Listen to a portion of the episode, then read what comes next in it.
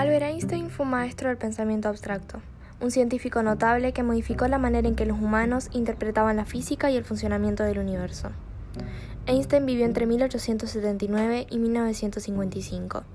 A lo largo de su vida tuvo cuatro nacionalidades diferentes, producto de haber nacido en una Alemania que fue responsable de las dos grandes guerras del siglo XX. Este hecho moldeó su carácter pacifista, su defensa de las libertades individuales y su militancia a favor de la libertad de expresión. En 1905 tuvo su Amnus Mirabilis, un año milagroso, en el que publicó cuatro artículos de tal compleja profundidad que lo convirtieron en inmortal para la ciencia. El movimiento browniano, el efecto fotoeléctrico, la relatividad especial y la equivalencia masa-energía.